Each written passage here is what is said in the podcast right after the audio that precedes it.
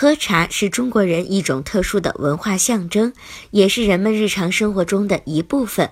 可是，我们经常饮用的茶水却对胎儿以及孕妈妈的健康非常不利，而且茶水越浓，危害就越大。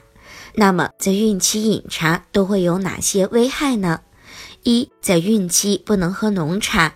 浓茶中含有的咖啡碱浓度高达百分之十，它会增加孕妈妈的排尿量，而且会增加孕妈妈的心跳次数和频率，严重的话会导致孕妇妊娠中毒症，所以孕妈妈最好少喝茶。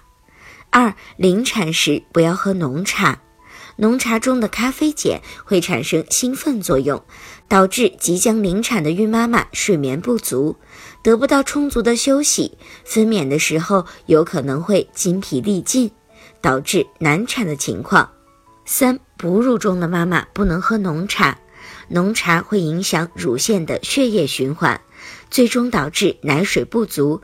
此外，茶中的咖啡碱会随着乳汁进入宝宝的体内，影响宝宝的健康。